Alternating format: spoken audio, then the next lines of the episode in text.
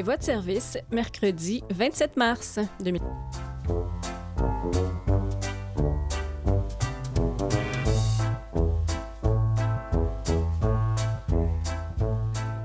Oui, 2019, pour ceux qui se posaient la question, voilà. Bonjour Oui, tout le monde. Toujours Isabelle, au micro- Isabelle Falardeau au micro de, de vos voix de service, en compagnie aujourd'hui euh, de Daniel Lachance. Bonjour. Et on salue euh, Serge qui est en train de visiter un château médiéval euh, quelque Mhm. part. euh, bon, J'imagine en Europe, là, si c'est un, château médiéval. Probablement. Et euh, aujourd'hui, moi, j'ai deux sujets qu'on s'est mortes, mais qu'on veut ressusciter. Et euh, comment la littérature peut nous aider à comprendre les enjeux autochtones. Et de votre côté, en première partie, Daniel? En première partie, j'ai seulement un sujet qui est assez long, donc je vais le lire en deux parties. Et ça parle d'un format d'enregistrement de musique qui aurait révolutionné le monde de la musique, semblerait-il. Ah, je vais encore me coucher moins niaiseuse ce soir. Merci, Daniel.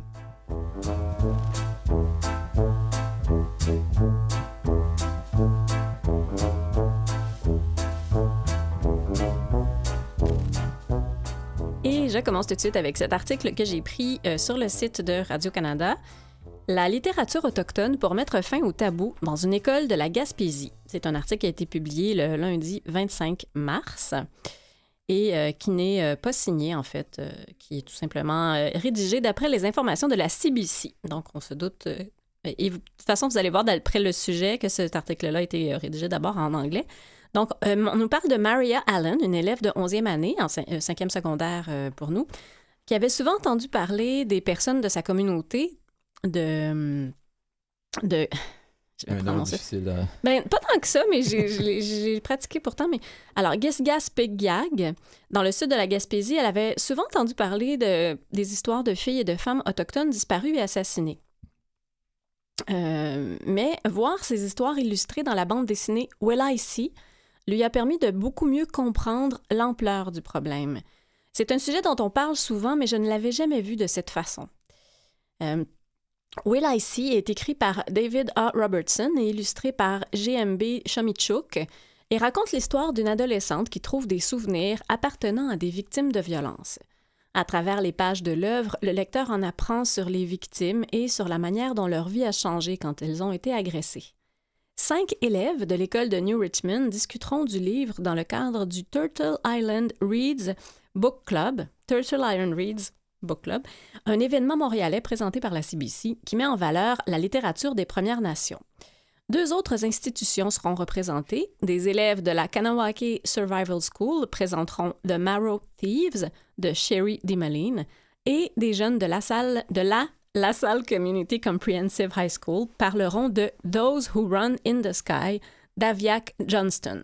Alors, euh, tous les livres que je viens de mentionner, euh, malheureusement, je suis allée vérifier, ils ne sont pas disponibles en format adapté.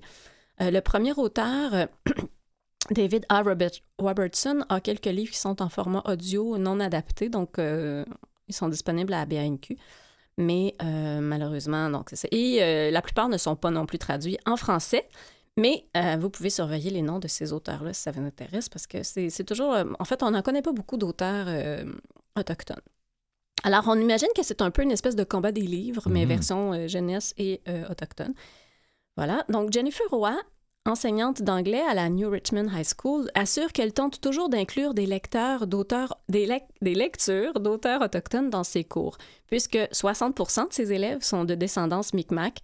D'après elle, c'est essentiel de le faire. Un livre sur les violences envers les femmes autochtones est de plus l'occasion de sensibiliser les jeunes à cette réalité et de s'assurer que les filles sont le plus possible en sécurité. Nous discutons assez ouvertement et franchement avec elles. Quand on leur présente les faits et les statistiques, ça ouvre les yeux, leurs yeux. Elles ont besoin de comprendre qu'elles ont plus de chances que d'autres d'être victimes de violences. L'organisation du club de lecture euh, a proposé à Daina Danger, je, je le prononce Danger parce que j'ai Mhm. pas trouvé si c'était Danger, anglais, est-ce mais- que c'est son, son nom, euh, un nom de plume, mais ouais, Danger. Une artiste visuelle et musicienne métisse saulteuse polonaise. Donc, on lui a proposé d'aider les élèves à développer leurs pensées autour du livre. Danger est allée à New Richmond en mars pour apprendre à connaître les élèves avant que ceux-ci ne se rendent à Montréal. Elle, elle, Madame Danger, s'identifie comme bispirituelle, c'est-à-dire qu'elle s'identifie aux esprits masculins et féminins. Et elle a entre autres parlé avec les élèves de l'isolement que peuvent vivre les personnes qui ne se reconnaissent pas dans les deux genres traditionnels. Ils peuvent avoir de la difficulté à trouver de l'emploi, à trouver un logement, surtout s'ils sont racisés. Les Autochtones non-binaires qui quittent leur communauté sont souvent à risque puisqu'ils perdent leurs repères et se retrouvent dans un contexte nouveau à apprivoiser. Brittany Bernard, 18 ans, a beaucoup aimé s'entretenir avec Dinah Danger. C'était la première fois que Bernard se faisait demander quel pronom elle utilisait pour s'identifier. Ça m'a frappé et je me suis dit que les gens devraient penser à ce genre de choses. Pas de jugement, pas de publication sur Facebook ou Instagram, pas de haine. Il faut juste laisser les gens être ce qu'ils veulent être et ça va bien aller. Danger s'est dite impressionnée de l'ouverture qu'a montré l'école en choisissant de parler de tels sujets. L'identité de genre, la consommation de drogue et la contraception, par exemple, avec les élèves. C'est important de connaître ces sujets parce que la connaissance, c'est le pouvoir de prendre ses propres décisions.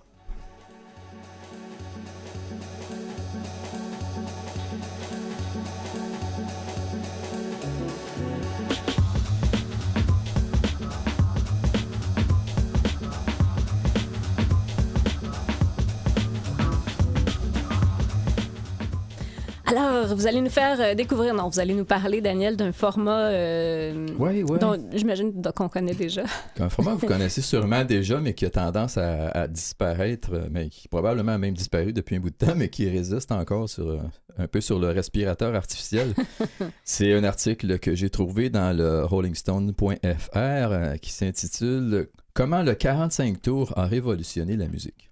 Vous connaissez 45 tours, Ben oui, mais je, je suis Bon. vraiment curieuse de savoir comment ça a Jean-Sébastien, vous avez des 45 tours chez vous? Oui, oui? Ah, oui, j'en ai. Quand je- même! je- J'en ai notamment deux qui. Ah. euh, la, la pièce, c'est tellement longue qu'elle est sur deux côtés. Deux euh, notamment American Pie et Riders on the Storm. Ah, Donc la pièce est coupée en deux. Mais oui, C'est tellement drôle, Il y ça. a James Brown qui avait fait ça aussi, Get Up, qui est sur deux parties. Part Oh 1, Part boy. 2. C'est un peu tannant parce qu'il faut Ben, changer de côté. oui. Ça ça- tue le momentum de la Ça tue chanson. un peu le... Mais surtout Riders in the Sky, on, entre dans un mood, puis là, oups, Ouais, faut on met pause sur le mood. Donc, le format 45 tours fête ses 70 ans cette année. Quand même, hein? Rolling Stone euh, vient sur l'occasion la chute, la résurrection et l'héritage du format vinyle qui a contribué à faire connaître le rock'n'roll au grand public. Lorsqu'il est arrivé il y a 70 ans, en mars 1949, le 45 tours, un format qui allait révolutionner la musique pop, semblait moins radical que simplement déroutant. Mars 1949, RCA Victor devient le premier label à sortir des disques plus petits, 7 pouces de diamètre, c'est à peu près le, le- le format d'un CD dans le fond, Mhm. et contenant moins de musique, quelques minutes de chaque côté, que les 78 tours qui étaient encore à la mode à ce moment-là. La taille des 45 tours à elle seule, combinée au fait qu'il allait soudainement changer d'équipement, qu'il fallait soudainement changer d'équipement pour les jouer, suffisait à déconcerter l'industrie de la musique pré-rock. Mes clients ne savent plus quoi acheter, se plaignait ce mois-là un propriétaire de magasin de disques au magasin spécialisé Cashbox. Ils viennent, demandent un enregistrement et me demandent s'il peut être joué sur le phonogramme. Ça fait longtemps que j'avais pas vu ce mot-là. sur le phonogramme qu'ils ont à la maison. Le plus souvent, dit-il, les acheteurs potentiels repartent sans rien acheter. Donc, il y a des périodes de transition. Ben, hein. c'est ça, pas parce qu'on a sorti un nouveau. Oui, c'est comme là, dernièrement, quand le. Ben, dernièrement, il y a quelques années, quand l'iPhone a changé de format, puis il fallait tout ra- racheter les accessoires. Quand il y a un Mais là, changement, ben, là, ça coûte plus cher, par Toujours contre. une mais oui, effectivement, on voulait acheter la nouvelle musique, mais on n'avait pas l'appareil pour le, jou- le faire jouer. Prenons par exemple les sept premières sorties de RCA qui, selon les archives du label, allaient du classique à la musique pour enfants en passant par le country. La plupart des gens se souviendront du boogie That's Alright d'Arthur Big Boy Crudup qui deviendra un moment fort de la carrière d'Elvis Presley. Je suis sûr que tout le monde le connaît par Elvis. là. Ben, euh, probablement que je reconnaîtrais la Ouais, chanson, oh, mais moi, je suis pas bonne avec les titres. Vous connaissez? Donc, euh, un moment fort de la carrière d'Elvis Presley au cours de la décennie suivante, mais la liste comprenait aussi une chanson yiddish. Euh, Klein Ah bon? Mela Middle, euh, je sais pas si je le prononce Klein, ça veut dire petit. Ouais, puis- puis ça voudrait dire le petit professeur. Ah, mais la med, oui. Melamed, bon. Non, ça vient de l'hébreu. en Chanté fait, par ça. une cantatrice. Ce n'est pas tout à fait le, genre- le même genre de choses que l'on retrouve dans les pop charts à ce moment de l'histoire. Pour complexifier les choses, chaque 45 tours a été imprimé dans une couleur différente, Ah. du rouge foncé au bleu foncé. Ah oui, ça existait déjà dans ce temps-là. C'était pas tout. de c'était pas seulement des galettes noires. là. Mais avec la sortie de ces titres et l'arrivée rapide d'autres sociétés sur le marché, la révolution des singles a commencé. Il est impossible de sous-estimer l'impact du 45 tours qui était dans le fond le single iTunes à 99 cents d'aujourd'hui. de son époque. Les adolescents des années 50 ont opté pour le format portatif moins coûteux. Une publicité de l'époque vendait les disques à 65 cents l'unité. Non, c'était quand même cher. C'est cher pour les revenus de Ben l'époque. C'est la oui. même réflexion que je me suis fait. Oui, parce qu'on parle d'une époque où on pouvait s'acheter des bonbons à une scène. puis, Ouais, euh, puis on parle d'une époque où même euh, probablement plusieurs Cadillac bonbons pour une scène. peut-être 4000 dollars, 4 000 Fait que je, je comprends pas, c'est 65 sous l'unité, il devait pas en vendre des millions. En plus qu'il fallait acheter l'équipement pour le faire jouer. Ou aussi. L'un des premiers succès les plus cataclysmiques du rock, Rock Around the Clock, que vous avez Oui, ça, ça, sûrement je déjà la- entendu, de Oui. Bill Haley and the Mhm. Comets, s'est vendu à 3 millions de singles en 1955. Quand même 3 millions au prix que ça se vendait à l'époque, c'est impressionnant, je Mhm. trouve. Oui. Euh, dans les décennies qui suivent, tout le monde, des Beatles aux Rolling Stones, en passant par Patti Smith, Nirvana et les White Stripes, a sorti son premier disque sur 45 tours. Même les White Stripes, ça me surprend ça, parce qu'il était déjà à l'époque des CD, mais bon, le premier disque est sorti sur 45 tours. Mhm. Une poignée de standards du rock classique, dont Positively Fourth Street de Bob Dylan et Honky Tonk Woman des Stones, n'ont d'abord été publiés qu'en singles, sans lien avec des albums. Et ça, je me souviens, j'ai encore chez moi le Mhm. single de, de Honky Tonk Woman. Women, parce que c'est avec un E à la fin. Mhm. Et l'envers, c'est You Can't Always Get What You Want. Et j'avais essayé de trouver l'album sur lequel c'était ça, puis il n'y en avait aucun. avait... C'est pas sur un album. C'est une grosse tonne comme ça qui, a fait, qui est encore Ben connue oui. aujourd'hui. Ça a sorti seulement sur 45 tours. Et voilà, on a la suite tantôt.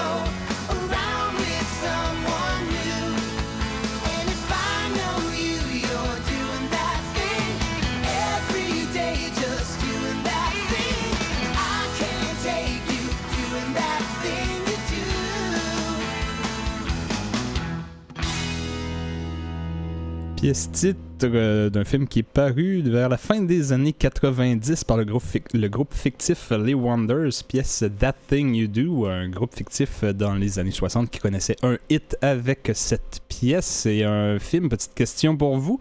Euh, Isabelle, Daniel, avez-vous vu ce film? Qui, est- Absolument. qui avait réalisé, qui avait écrit ce film? Tom Hanks?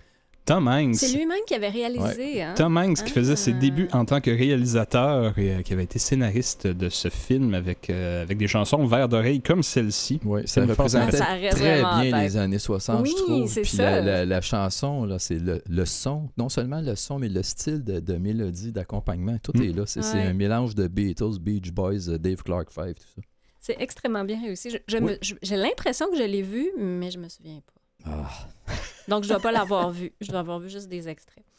Alors, je vous amène, moi, de mon côté, en Alaska. En Alaska, sauver une langue autochtone à force d'obstination, c'est un article que j'ai pris sur le site de Radio-Canada Espace Autochtone et euh, qui, euh, qui est en- encore une fois euh, non signé, finalement. Non, c'est pas vrai. Celui-là, il est signé Ismaël Oudassine. Pardon. Et ça a été publié le 21 mars. Alors, tous les 15 jours, saviez-vous que tous les 15 jours, une langue disparaît de la surface de la Terre, emportant avec elle une part de notre humanité. Avec Tous son... les 15 jours. Oui. Ça veut peut-être dire Ben, qu'il y ça en veut a dire qu'il y en a vraiment beaucoup de langues sur la Terre, mais ben, j'imagine qu'éventuellement, ça doit, ça doit de- être de moins en moins, euh. Mhm. Euh, exponentiellement de moins en moins. À moins qu'il y en euh, ait des nouvelles qui naissent aussi. ben peut-être, je sais pas. Mais euh, cette année, hein, c'est la langue, c'est le, c'est le, c'est l'année internationale des langues autochtones qui a été décrétée par les Nations Unies euh, cette année. Donc euh, c'est une bonne euh, occasion de parler de parce que ce ne sont pas toutes des langues autochtones Mhm. qui disparaissent probablement. Euh, donc voilà, Euh, avec son émouvant documentaire sur le bout de la langue, quel beau titre. Euh, Vincent Bonnet accompagne les efforts d'un jeune Français qui a décidé d'apprendre une langue autochtone de l'Alaska pour l'extirper de l'oubli. Une production qui tombe à point nommé, donc justement euh, en cette année internationale euh, des, des langues autochtones. Et Ottawa vient de déposer un projet de loi sur la protection des langues autochtones au Canada. Il faut dire que le pays, notre beau pays du Canada, compte plus de 70 idiomes autochtones, dont un bon nombre sont aujourd'hui considérés en voie d'extinction. À ce titre, l'œuvre de Vincent Bonnet, sélectionnée cette année à l'Aboriginal Film Festival de Winnipeg, s'ouvre par cette phrase lapidaire La langue est dite morte lorsque son dernier locuteur natif décède. On parle ici, dans le film, de l'Eyak, un des idiomes autochtones de l'Alaska qui s'est éteint depuis que sa dernière locutrice, Mary Smith Jones, a rendu l'âme en 2008 à l'âge vénérable de 89 ans. Mais la langue n'a pas disparu, donc elle est morte, mais pas disparue. Comme le latin. C'est une langue Oui, morte, voilà, exactement. On, l'étudie encore. Mais là, on, on essaie de, de la, la- de re- de la ressusciter, Mhm. puisque si euh, son dernier locuteur euh, natif est, est mort, mais s'il y a d'autres locuteurs natifs qui adoptent la... Donc, d'autres locuteurs qui adoptent la langue et qui l'apprennent à leurs enfants, ça devient leur première langue.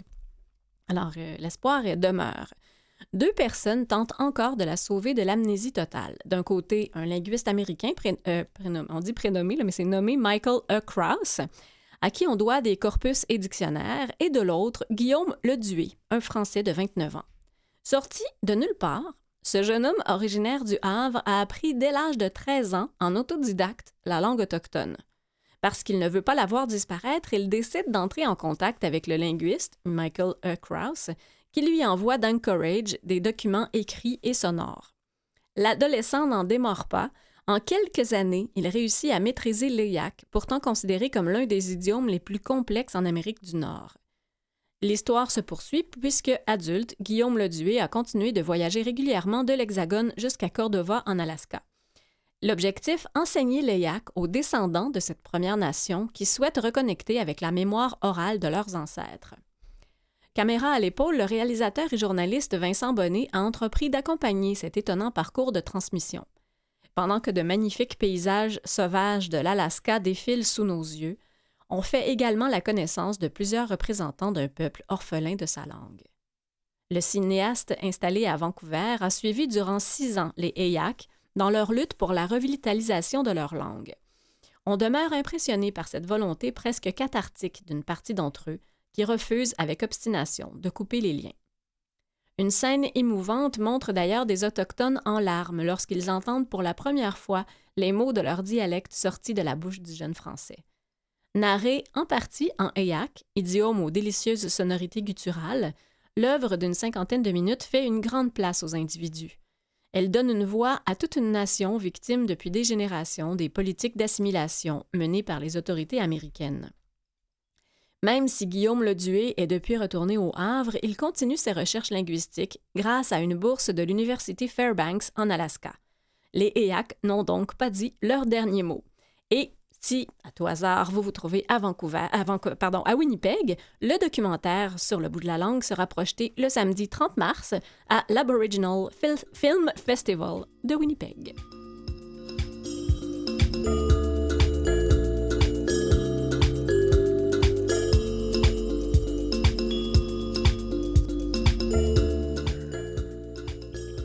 Alors, deuxième partie? Oui, deuxième partie de l'article euh, Comment le 45 tours a révolutionné la musique.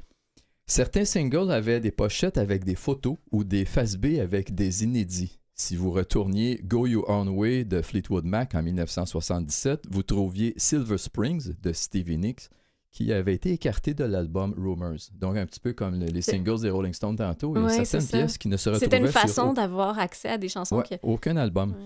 Euh, la décennie suivante, les fans qui ont récupéré Make No Sense at All de Oscar Dew, j'ai aucune idée c'est qui, ont trouvé leur reprise improbable mais fantastique de Love Is All Around, aussi connue sous le, le nom de la chanson thème du Mary Tyler Moore Show sur l'autre face. Je me souviens du show, mais je me souviens pas de la, de la La chanson. chanson thème, j'avoue que moi, j'ai Selon le New York Times, 1974 a été l'année record, sans jeu de mots, là, pour, euh, parce qu'on appelait ça Des- oui, record des- en des anglais. records, hein, fait qu'il y a du monde qui traduisait ça comme ça. On s'achetait un record. Fait longtemps j'ai pas Ouais, entendu ça, c'est mais j'ai déjà entendu ça quand j'étais jeune. Donc, 1974 a été l'année record pour le single 7 pouces où 200 millions d'exemplaires ont été vendus. 200 C'est millions. beaucoup de vinyle, ça. Ouais. Au début des années 80, les 45 tours ont commencé à mourir d'une mort lente et humiliante. Le nombre de jukebox dans le pays diminue, les fans de rock se tournent de plus en plus vers les albums et le format cassette, et même le format euh, cassette single. Je me souviens pas d'avoir déjà vu ça, mais... euh, Non, moi non plus. Et mini CD, ça j'ai déjà vu, mais ça n'a pas Ça n'a vraiment... pas duré très longtemps. Non, Mais c'est vrai que les, vous en parliez, le- les, ju- les jukebox, c'est vrai que c'était une, une des façons les plus courantes de- Ben oui, d'écouter ben les oui, 45 ben tours. oui, on aimait, on aimait- c'était vraiment chouette. une fois, une fois qu'on a enlevé les jukebox, ça enlève une grosse part du marché. Oui, c'est vrai. Le 7 pouces ne s'est jamais complètement rétabli, mais il n'en demeure pas moins qu'il perdure. Sub Pop a lancé son premier club des singles en 1988, envoyant un 45 tours mensuel à ses membres, dont les sorties de Nirvana, Flaming Lips et une collaboration de Sonic Youth Mudhoney. Une nouvelle production de Sub Pop, la première depuis 10 ans, arrive le mois prochain. Donc, c'est encore en vie quand même. Il y a encore des, des 45 tours en circulation. Eh bien, Poursuivant son attachement au format vinyle, Jack White, des White Stripes, mhm. a relancé le 45 tours sur son label Third Man en commençant par un single de Dead Weather il y a 10 ans. Depuis, le label a sorti un peu plus de 300 singles de 7 pouces. Selon Ben Blackwell, cofondateur et responsable de l'activité vinyle de Third Man, la fabrication des petits cercles noirs à l'ère du numérique exige une diligence supplémentaire. Il faut imprimer de nouvelles étiquettes et remplacer des pièces métalliques dans les usines à mesure qu'elles s'usent, dit-il. Et les Mhm. jukebox sont toujours prohibitifs. Parce que ça existe encore. Hein, Ah, Il y en a encore de- ben, dans des, des diners, probablement. là, qui Ouais, ont un- sauf que c'est ça. Étant donné Ouais. qu'il n'y a pas beaucoup de marché non plus, ben c'est beaucoup euh, plus dispendieux. Mhm. En moyenne, un single typique de Third Man se vend à 2000 exemplaires, non pas en très grand nombre, mais suffisamment pour garder les portes ouvertes selon Blackwell. Cette année, le label sortira des 45 tours de nouveaux groupes indépendants, dont Pow, que je ne connais pas. C'est une euh, sortie à faible risque, dit Blackwell. Pour moi, personnellement, c'est la façon idéale de consommer de la musique. Cela, je la comprends pas vraiment, parce que la façon idéale, ça prend quand même une table tournante qui peut lire. Les... Ben oui. Pas sûr que c'est tout le monde qui a ça euh, aujourd'hui. Ben, j'imagine que les vrais, les vrais connaisseurs préfèrent Ouais. écouter ça dans leur salon, euh, bien installé dans un fauteuil, quand plutôt qu'en marchant dans la rue son. avec des écouteurs. Et on parle aussi de 78 tours. euh, je sais pas si vous avez déjà vu des Ça, je- 78 non, ben, tours. j'en ai, vu- ai dans des musées. faut aller à la BANQ, c'est ça, il y en a. le 78 tours appartient à l'histoire ancienne et le CD est sur le point de l'y rejoindre. Mais après sept décennies, un départ chancelant et une crise de la quarantaine, les 45 tours survivent, même si ce n'est qu'une idée de l'esprit. Que ce soit sous la forme d'un flux d'une seule piste ou d'un MP3 aujourd'hui dépassé, l'idée d'une explosion de joie concentrée par le biais d'une seule chanson n'a jamais disparu. C'est vrai, il y a beaucoup de monde qui aime mieux acheter juste une chanson que d'acheter un album. Ben oui, ben... c'est normal parce que souvent sur l'album, il y a juste celle-là qui est bonne. Ben, c'est De ça. Il y, a, façon. il y a quelques Ça albums arrive. qui se démarquent, mais... Et pour paraphraser Pearl Jam, 70 ans plus tard, nous sommes toujours en train de tourner le cercle noir. Je vois pas le lien. Il faudrait que je vois la phrase en anglais qui- où c'est dit, là, mais je la comprends. On est encore en train de tourner. Ouais. le- Mais, je- je voulais ouais, juste- Faire remarquer une chose en lisant l'article, ça m'a rappelé, notre collègue euh, Maurice Bolduc m'avait déjà fait remarquer, il dit au début, il y avait les 78 tours, après ça, les 45, et après ça, les 33, 33 tours, tours, les oui. albums. Et il disait, as-tu déjà remarqué que 33 plus 45, ça égale 78? Ah! Je dis, ouais, mais je vois pas le rapport. je Ben, pense non. pas que c'était voulu comme ça. Mais c'est vrai que c'est drôle. Mais effectivement, il m'avait fait remarquer ça. puis Depuis le temps, ça me trotte dans la tête. Je cherche une explication s'il y en a une, mais je ne crois pas qu'il y en ait une. One, two, three o'clock, four o'clock, rock. Five, six, seven o'clock, eight o'clock, rock. Nine, ten, eleven o'clock, twelve o'clock, rock. We're gonna rock around the clock tonight. Put your glad rags on.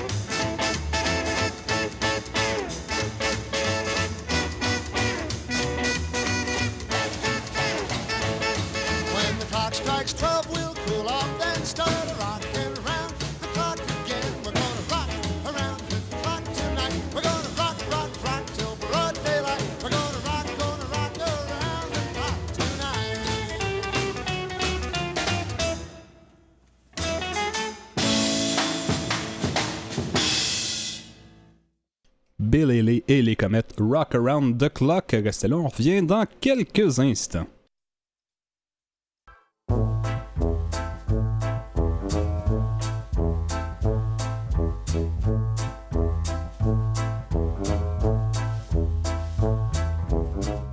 Les voies de service, deuxième partie.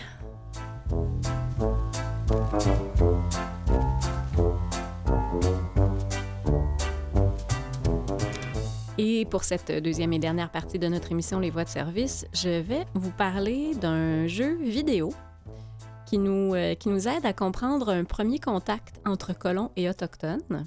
J'ai hâte de jouer à ce jeu-là. Il n'est pas encore sorti, mais je vais vous en parler un peu. Et euh, aussi, je vais vous parler de, de, personnes qui se sont réunies pour parler de comment on peut améliorer euh, la justice pour les Autochtones. Et de votre côté, vous allez nous ramener en arrière et euh, nous aider à nous organiser? Ouais, ouais, ben je vais vous parler de- d'un livre qui vient de sortir. Ah, je sais pourquoi. cr- critique littéraire Ouais, euh, ouais, moi, c'est pas aujourd'hui. critique littéraire, mais je veux juste vous parler de ce livre-là qui peut être intéressant, un peu en lien avec l'autre sujet que j'ai parlé tantôt. J'imagine qu'il parle de la musique. Un peu, oui. Et je vais vous parler aussi de, du festival Woodstock légendaire hein, qui a 50 ans. Il va avoir Ah. 50 ans bientôt.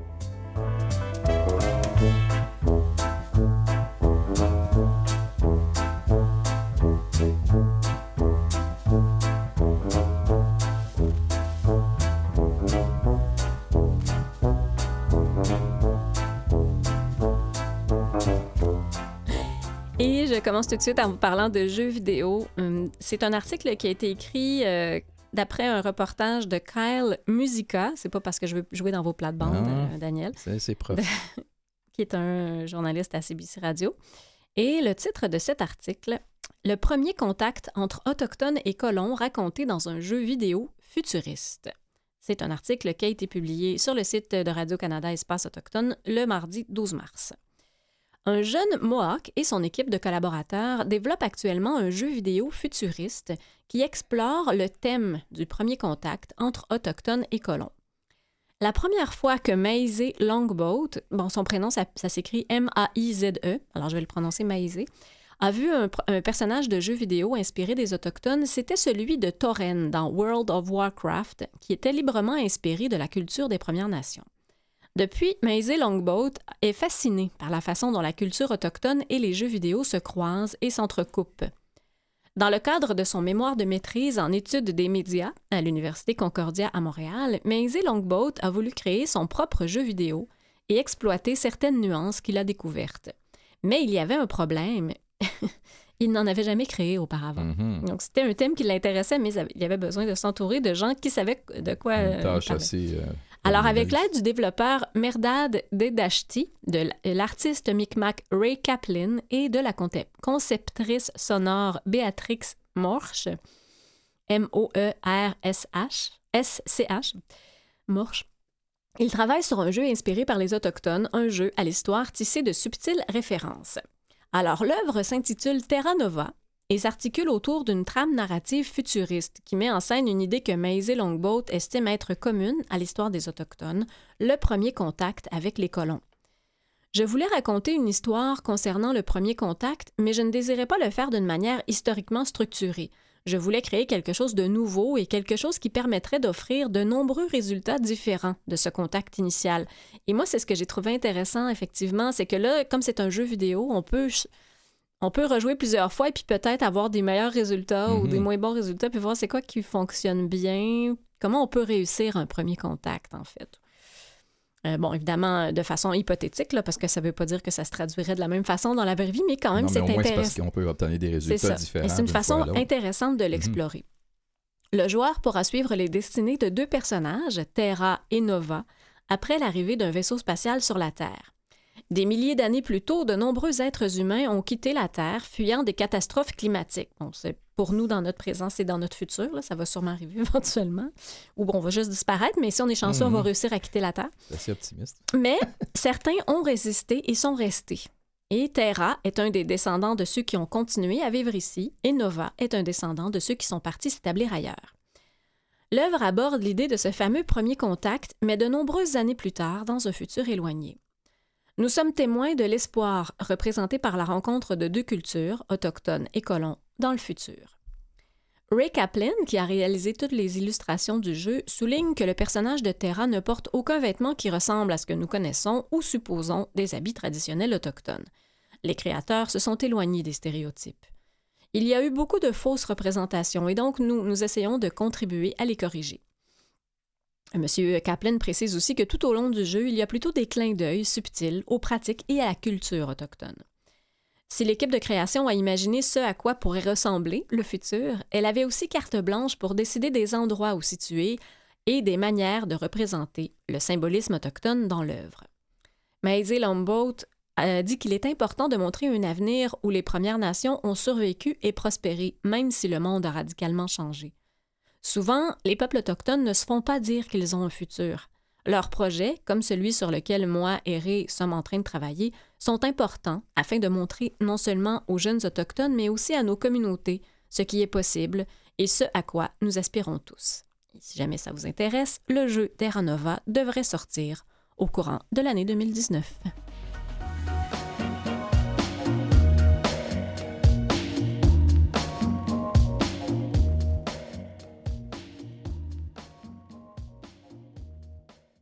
Alors, Daniel, Oui, je vous parle de livres ce matin. chronique lecture. Mais, euh, oui, mais un livre qui a quand même, comme vous le spécifiez tantôt, un, un petit peu un rapport avec la musique. C'est un article que j'ai trouvé sur le rollingstone.fr. L'art de ranger ses disques. Ah.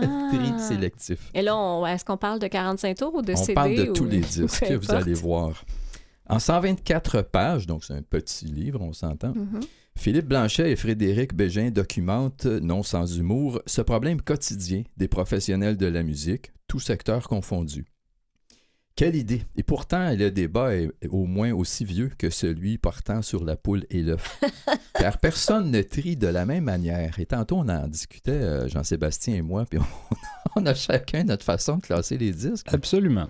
Mais euh, il n'y a aucune. ah, dans- on va découvrir aussi, je pense, dans le livre. Je n'ai pas lu au complet, mais j'ai lu des extraits. On va découvrir Mhm. qu'il n'y a pas une seule façon non plus. Là. Mais ça, il s'agit d'en trouver une. J'imagine que tout se dépend de nos priorités à, à nous euh, et de, ce qui Et nous aide à se retrouver dans la vie. Ouais, Et oui, c'est vrai que ça doit dépendre. Moi, j'en ai, une dizaine. j'en là, ai 4-5. pas Là, donc stressant. c'est pas stressant. Donc, euh, personne ne trie de la même manière. Par année, par label, par genre, par ordre alphabétique, les techniques d'archivage sont nombreuses.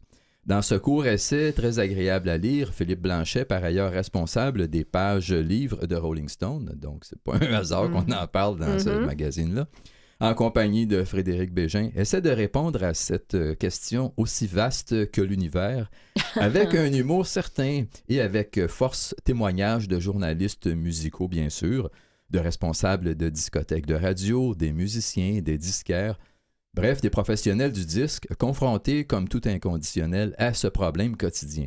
À lire donc afin de résoudre euh, ce dilemme qui taraude la vie de tout amateur de musique. Et il sera disponible euh, chez tous les bons disquaires, apparemment, mais j'imagine dans les librairies aussi. Et je vais vous en lire quelques petits extraits. Euh, donc, euh, la- les questions euh, qui se posent en- Mhm. en, gros, c'est quel ordre adopter, alphabétique, alphabétique ou chronologique, trié par genre. Est-il raisonnable de laisser Jean-Sébastien Bach à côté de Burt Baccarat? En fait, c'est ça, si on le met par ordre alphabétique, on se retrouve avec vrai, des choses comme ça. Les Beatles euh, contre les Beastie Boys, c'est pas tout à fait le même style non plus. Mhm. Euh, que faire des compilations? Euh, autre question. Ben oui, on met ça dans, quoi? fait? Varier. euh, bon. Euh, des coffrets aux tailles ingérables, euh, ça aussi, on est souvent confronté à ça. Ça ne rentre pas avec, dans le même euh, meuble. Ou... Mhm. Quelle étagère, justement, adopter selon le nombre de ces disques et comment les protéger? Et dans l'introduction du livre, on dit Faites un test auprès de vos amis mélomanes, co- mélomanes comme vous. Évoquez un problème vis-à-vis du classement de certains de vos albums ou la difficulté de trouver le bon meuble pour ranger vos vinyles. Vous risquez d'immédiatement vous embarquer dans de longs et de très longs débats. Classement alphabétique ou chronologique, le meuble sur mesure ou en kit, rangement à part ou pas, des compilations, euh, problème des coffrets de tout format, de toute taille. Chaque discophile, quelle que soit l'ampleur de sa collection, a ses combines et ses solutions, ses théories et ses pratiques pour ranger ses disques et les mettre en valeur. Le sujet passionne. Il faut dire qu'au-delà des légères maniaqueries qu'engendre irrémédiablement toute collection, il y a de quoi. Ranger ses disques ne se limite pas à classer et mettre en valeur des piles de CD et de vinyle. Ranger ses disques est un sport complet. Mieux, ranger ses disques est un art subtil. Oh on en met un peu là, mais bon. Oui, quand même. Un jeu intellectuel aux allures de, grand- aux allures de grands puzzles.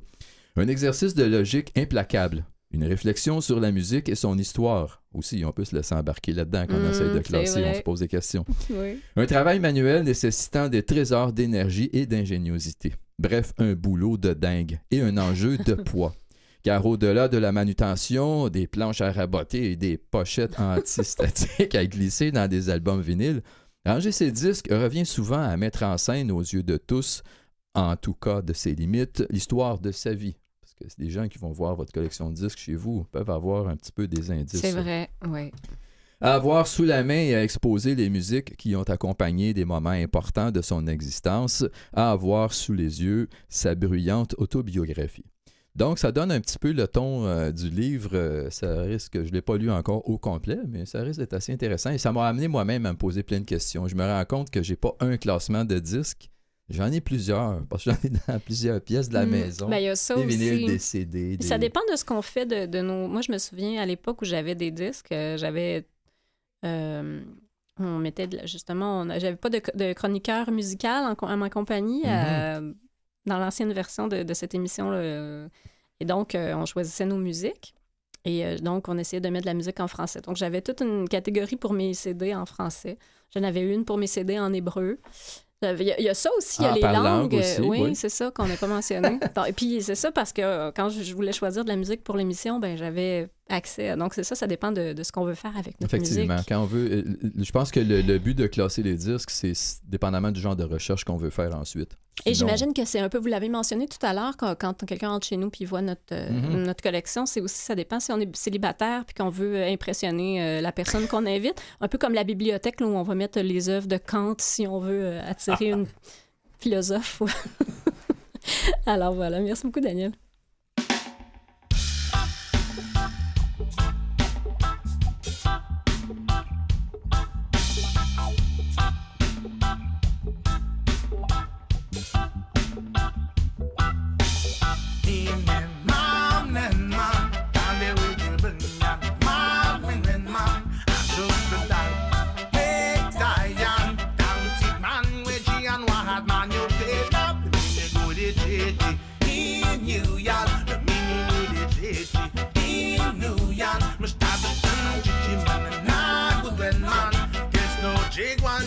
aleluia.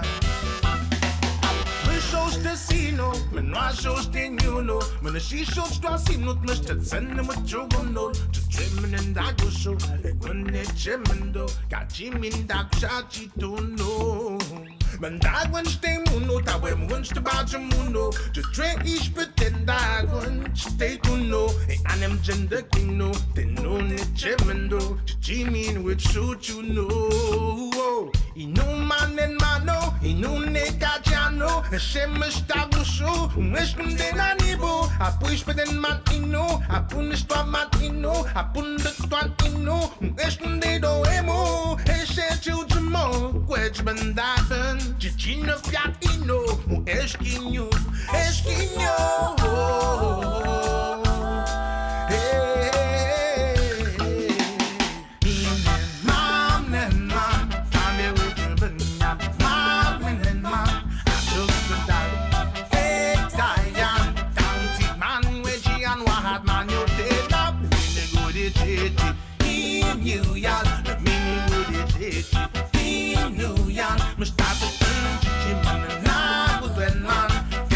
Magic wand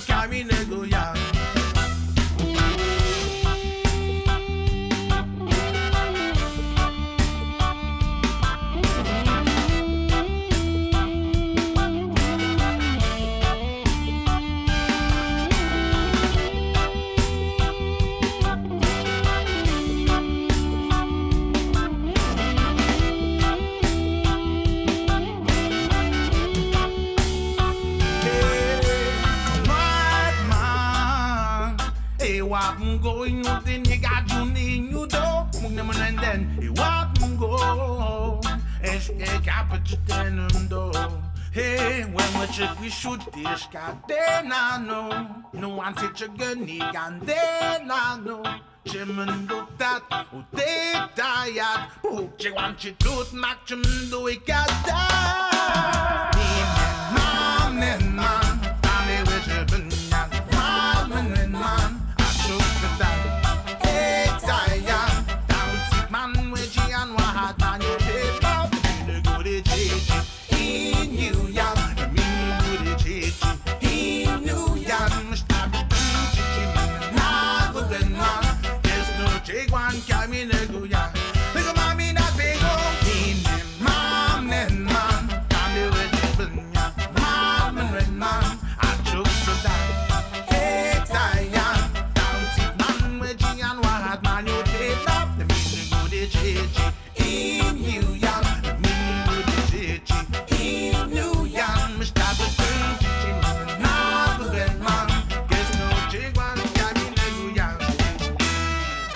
Et on vient d'entendre Shawit avec la pièce Ishku Inyu Inu, qui, selon le communiqué de presse, je, n'ai pas la prétention de pouvoir traduire ça, ça voudrait dire l'Inu encore vivant.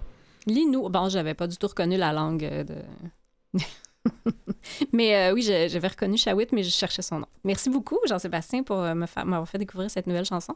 Et euh, ça m'amène à parler d'un article. En fait, c'est un très court article, vous allez voir. Alors, euh, je vous laisse plus de temps, Daniel, mais j'ai un autre court article après s'il nous reste du temps.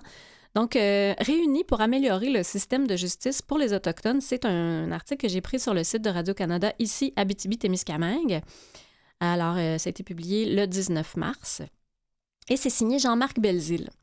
Plus de 100 personnes se sont réunies à Val d'Or il y a quelques jours dans le cadre d'un forum justice organisé par le regroupement des centres d'amitié autochtones du Québec. L'objectif était de discuter de la possible co- cohabitation du système de justice québécois avec une justice communautaire autochtone. Des représentants de différents services publics, des communautés autochtones, du milieu académique et communautaire étaient sur place afin d'avoir cette réflexion. Le principal constat est que le système de justice actuel n'est pas adapté à la réalité autochtone. Et j'ai envie de dire de, Mhm. J'imagine. comme disent les jeunes aujourd'hui. Quelques conférences, euh, quelques conférenciers pardon, ont pris la parole afin d'apporter des pistes de solutions. Il faut dire qu'en ce moment, et je pense malheureusement c'est une statistique que j'ai mentionnée plusieurs fois euh, sur nos ondes, plus de 25 des détenus sont des autochtones dans les pénitenciers canadiens, alors qu'ils représentent 5% de la population. L'avocate au Centre d'amitié autochtone de Val-d'Or, Eve Laoun, assure que des mécanismes sont déjà en place dans certaines communautés, mais ne- ne sont pas reconnus par le gouvernement du Québec.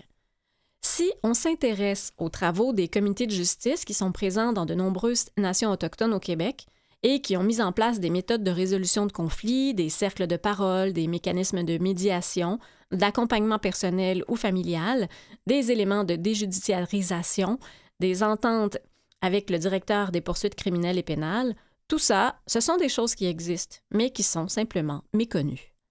Le professeur à la faculté de droit à l'Université de Montréal, Jean Leclerc, croit que tant que le gouvernement, pardon, tant le gouvernement que les Autochtones ont intérêt à se tourner vers une justice communautaire autochtone. On va s'assurer, à ce moment-là, que les Autochtones vont le respecter, parce qu'ils vont y voir quelque chose dans lequel ils se reconnaissent. L'État va en profiter, parce que l'État n'aura pas recours, comme il le fait inutilement, à ses propres ressources étatiques, qui finissent généralement en emprisonnement pour les Autochtones, alors on ne règle rien.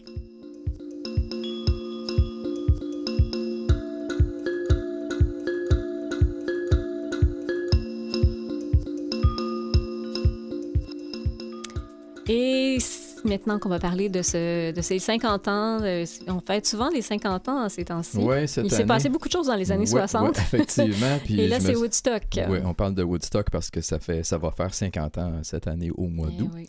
Et euh, l'article, je l'ai trouvé sur le site lefigaro.fr. Renaissance de Woodstock, un casting 2019 multigénérationnel avec Jay-Z et Santana. Ah, on fait une renaissance là, de. ouais, ouais, Ouais, ouais, ouais. Jay-Z. OK, c'est pas là. On est, pas... on est ailleurs. Hein? On est ailleurs. Vraiment. Il Ben, faut dire qu'il y en a quand même quelques-uns de, du de Woodstock original qui sont décédés. Ben Donc, oui, ça aurait été difficile de refaire le même Mhm, 50 ans plus tard. c'est ça. Donc, Woodstock euh, ou 1969, le Flower Power bat son plein et la culture hippie vit ses heures de gloire. 50 ans plus tard, après le lancement de ce festival légendaire, quelques stars de la musique contemporaine comme Jay-Z ou les Black Keys se produiront sur scène. La chanteuse RB Janelle Monet et le- la troubadour folk Brandy Carlile seront notamment de la partie, ont révélé les organisateurs mardi, tout comme Miley Cyrus, Imagine Dragons et Chance the Rapper. À l'honneur, quelques rescapés du Woodstock originel seront présents.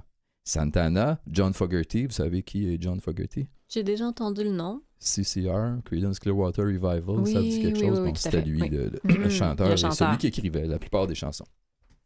Country Joe McDonald et Canned Heat euh, vont reprendre leur guitare, eux qui avaient déjà partagé la scène de la première édition avec notamment Jimi Hendrix, Janis Joplin et Joe Cocker. Toutes des personnes qui sont décédées Eh oui. aujourd'hui. Donc, Ouais, ouais.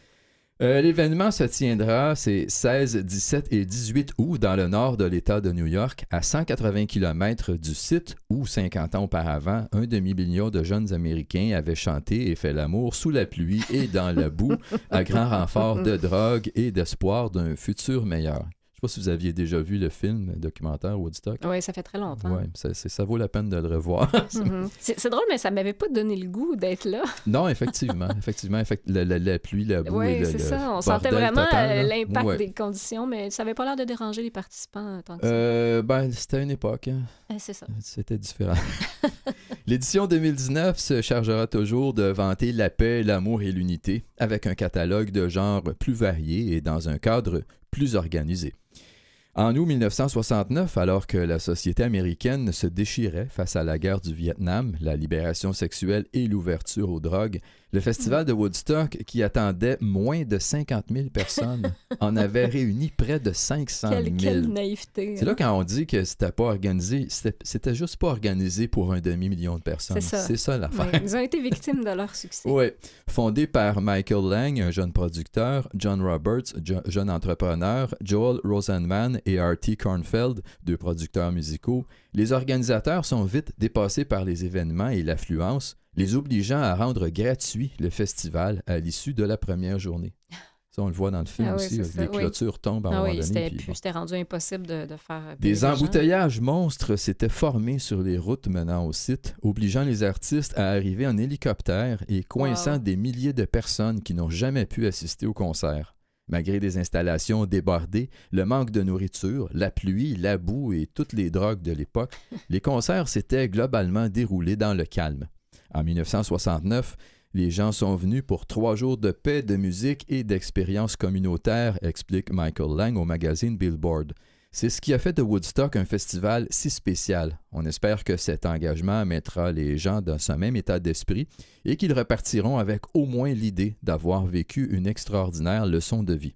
Après l'édition historique de 1969, deux nouvelles éditions de Woodstock ont été mises en place en 1994 et 1999 pour célébrer l'anniversaire du festival originel.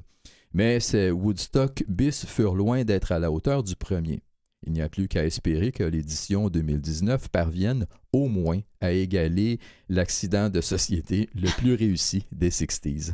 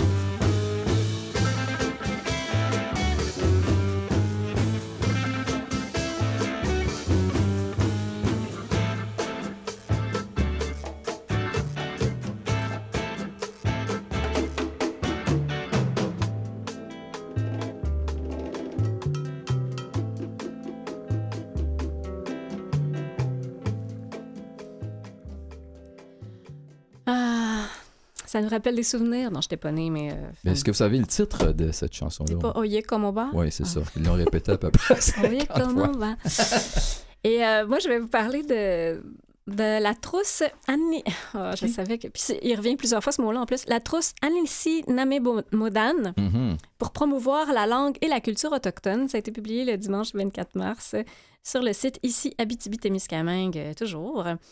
Un guide pour promouvoir la langue et la culture autochtone, Modan, qui veut dire Parlons Anishinaabe, est maintenant distribué un peu partout en Abitibi-Témiscamingue. Depuis euh, février dernier, 130 trousses Anissi Nanimboma. Oh là là. On En tout cas, compris c'est- la première 130 fois. de ces trousses ont été envoyées à des organismes, à des établissements d'enseignement, à des élus et à des bibliothèques de la région. L'initiative vient de l'organisme Minuashin, qui vise à promouvoir les arts et la culture anishinaabe.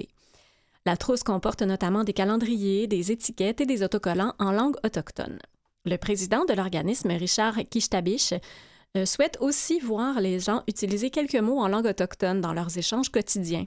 L'objectif est de faire prendre conscience aux gens qu'il y a encore des Autochtones ici et qu'on a tendance à oublier qu'ils existent parce qu'on a été mis de côté depuis longtemps. On vit dans des réserves, dans une solitude, on est très seuls l'un l'autre. La société en général n'est pas consciente qu'il existe encore des Autochtones dans leur coin, regrette Richard Kistabiche.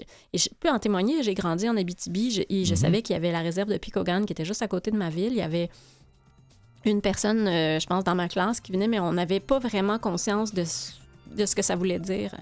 On est comme effacé et ça a été voulu et fait de cette manière-là. On essaie de corriger cette, attitude, cette attitude-là en évoquant, en, en invoquant la langue. Alors euh, voilà, c'est une trousse qui est disponible en Abitibi. Et c'est ce qui met fin à l'émission d'aujourd'hui, Les Voix de service. Euh, merci beaucoup à Jean-Sébastien La Liberté, à la mise en onde et aux choix musicaux. Merci Daniel Lachance. Et moi-même Isabelle Falardeau, je vous souhaite de passer une belle journée. Et on se revoit la semaine prochaine. Semaine prochaine. Bon, on se retrouve la semaine On se prochaine. retrouve. Ouais. Voilà.